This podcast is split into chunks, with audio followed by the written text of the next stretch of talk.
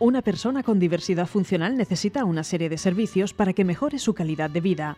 En ADIS trabajamos por la integración, la visualización y los recursos necesarios para que nuestros hijos tengan su lugar en la sociedad.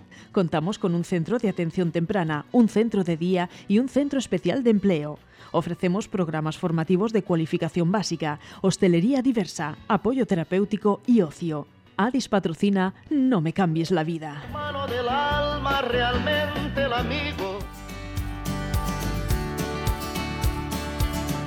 ¿Qué tal? ¿Cómo estáis? Muy buenos días y muy bienvenidos a No me cambies la vida. Primer lunes de mes, pues si el último lunes del mes pasado tuvimos, era lunes de alcaldes, pues primer lunes de este mes eh, vuelve nuestro consultorio jurídico. Ya tenemos a Laura Berna aquí sentada desde a Valencia Abogados, dispuesta pues, a resolver todas las cuestiones jurídicas que nos van a plantear hoy nuestros compañeros, hoy pleno de chicos, Javier, Salá cuando vosotros queráis. Bueno, en primer lugar, eh, Laura, buenos días. Buenos días. Bienvenida. Gracias. Eh, cuando queráis, chicos, podéis empezar a, a dispararle a Laura. Buenos días, Laura. Buenos días. ¿Qué es el plus de la maternidad y, y quién puede solicitarlo? Pues el plus de la maternidad está destinado pues, para aquellas personas que tienen derecho a una prestación contributiva porque han cotizado a lo largo de su vida laboral y está destinado como a intentar eliminar esa brecha de género, ya que en mayor medida son las mujeres las que dejan de trabajar durante un periodo de su vida para cuidar a sus hijos, entonces este complemento estaría destinado para solventar esos años que la mujer no ha podido cotizar porque ha estado cuidando de sus hijos. Si bien eh, ahora, antes solo se le concedía este plus a las madres y ahora también se le concede a los padres y la fecha de, a partir de la cual se, le va, se va a empezar a, a reconocer este complemento es a partir del 4 de febrero de 2021. ¿Nos explicas qué es la amnistía? La amnistía es un mecanismo, ¿vale? Un mecanismo jurídico con el que se va a perdonar los delitos que hubiera cometido alguna persona, se van a eliminar las, responsabilidades que esa persona eh, pudiera tener, como un perdón, para que lo podáis entender. En La Rioja se investiga la aparición de larvas de gusanos en menús escolares de al menos cinco centros públicos.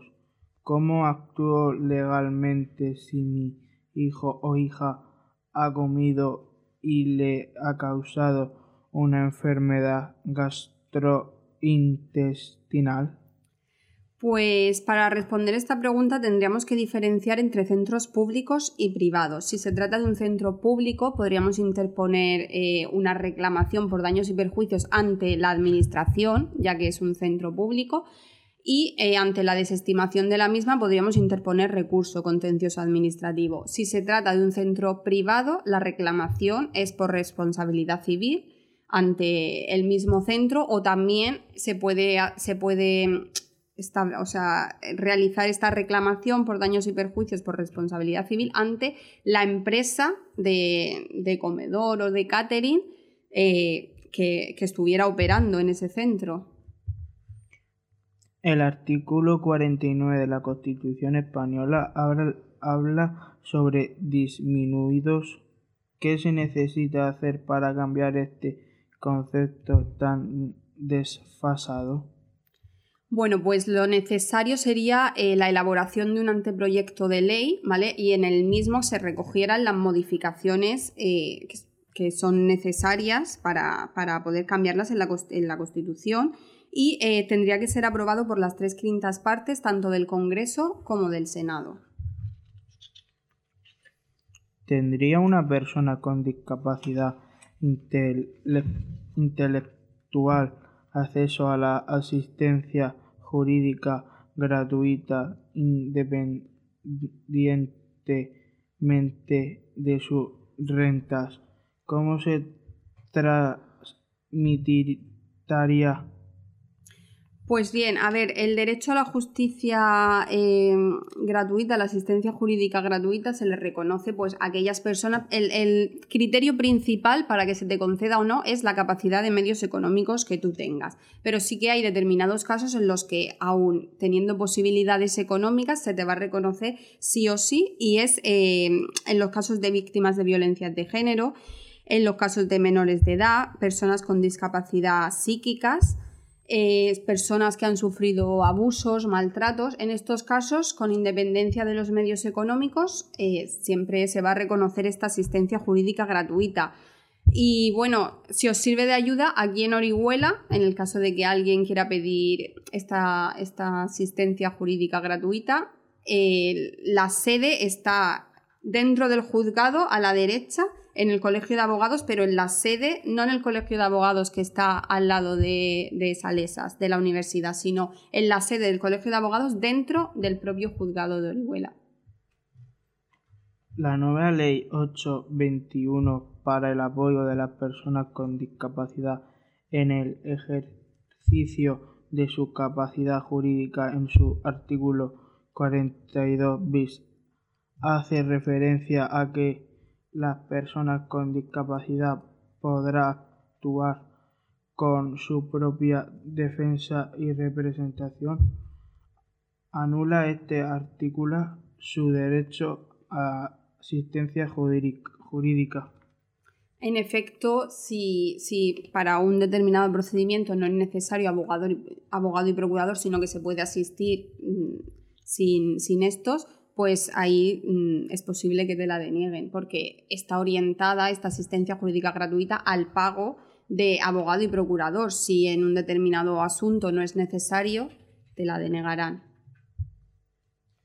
Muchas gracias, Javier. Sala, cuando tú quieras. Buenos días, Laura. Buenos días.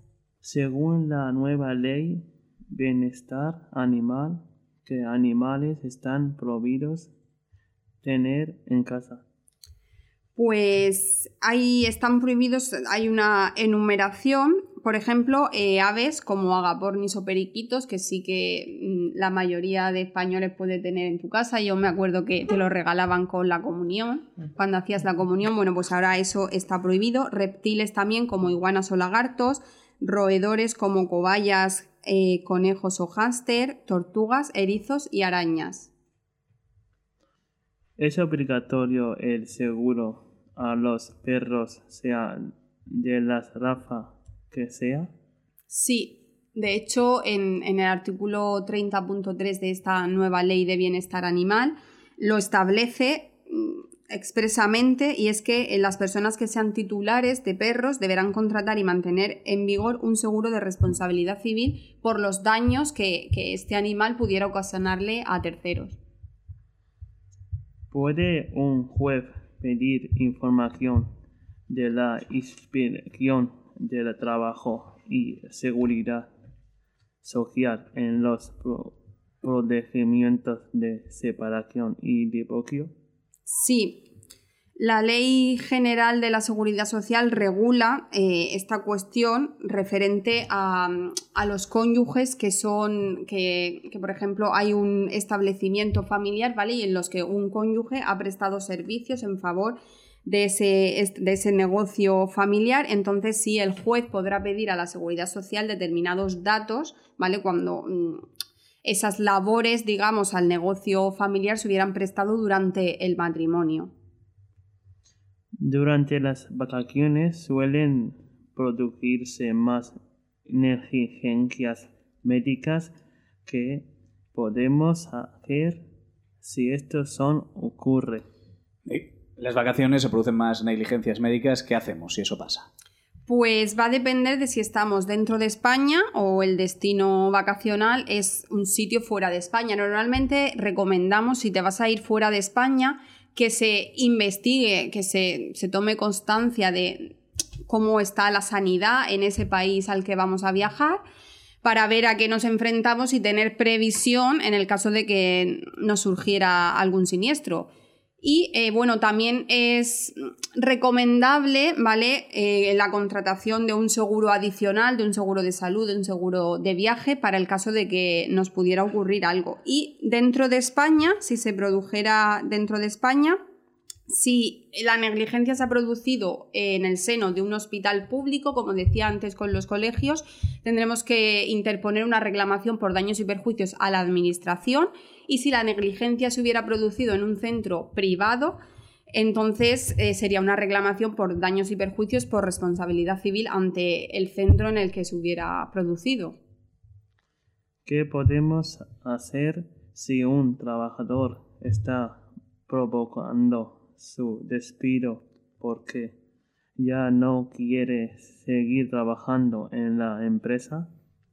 Pues la empresa podrá despedirlo, ¿vale? Y hay una serie de causas que concretamente están reguladas en el artículo 54 del Estatuto de los Trabajadores que hay como que demostrar, la empresa tiene que demostrar que algunas de esas causas se han producido por parte del trabajador para eh, poder mm, despedirlo. Y si bien Em, tienen que haber varias amonestaciones, que son como varios avisos que se le hayan realizado al trabajador, esto no lo estás haciendo bien, aquí has incumplido un fallo, tienen que haber varias llamadas de atención para proceder al despido. Sabemos que existen juicios que juzgan un jurado popular. ¿Cómo funcionan estos tipos de juicios? Pueden ser imperiales, están personas en la hora de dictar veredicto. ¿Puede ser imparcial un jurado popular?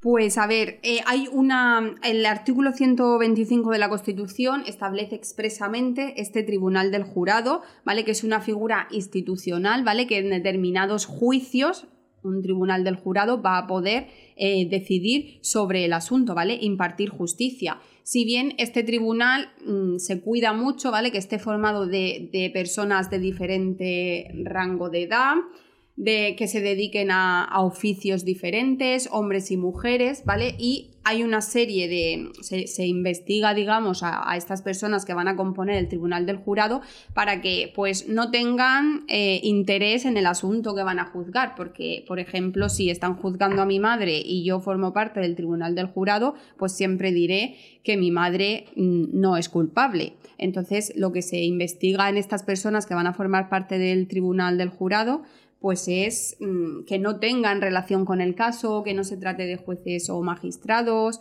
que no conozcan a la persona que, se le está enjuiciando y todo este tipo de aspectos para garantizar en mayor medida la imparcialidad. Muchas gracias, Alay, muchas gracias a ti también, Laura Berna de Valencia, por acercarte a resolvernos todas estas cuestiones jurídicas de actualidad. La de la amnistía ha sido muy, ha sido muy corta, daría para hacer un programa entero, pero bueno, muchas gracias. A vosotros. Eh, nosotros vamos a darle también las gracias hoy a Viveros Coral. Se trata de una empresa con mucha experiencia, con unas grandes instalaciones, más de 30.000 metros cuadrados, personal altamente cualificado, materias primas de primera calidad y elementos propios de un vivero especializado, como son las cámaras de germinación, las trasplantadoras, etc. En Viveros Coral cultivan gran variedad de plantas de temporada durante todo el año eh, si bien su máxima producción está dirigida a la primavera, pero en cualquier época del año podemos ir a por nuestro clavel chino, alelíes, petunias y todas las especies menos comunes que nos podamos imaginar. Algunas de estas variedades, como por ejemplo la fresa o el lisianthus. Eh, también dispone de plantas aromáticas y planta verde de exterior. Si queremos saber más de todo este stock, en www.viveroscoral.com es, al que le damos también las gracias por confiar en No Me Cambies la Vida. Chicos, que paséis una muy buena semana. Igualmente. Igualmente. Adiós. Adiós.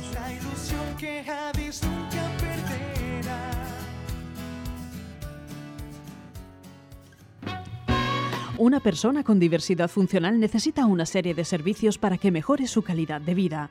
En ADIS trabajamos por la integración, la visualización y los recursos necesarios para que nuestros hijos tengan su lugar en la sociedad. Contamos con un centro de atención temprana, un centro de día y un centro especial de empleo. Ofrecemos programas formativos de cualificación básica, hostelería diversa, apoyo terapéutico y ocio. ADIS ha patrocinado No me cambies la vida.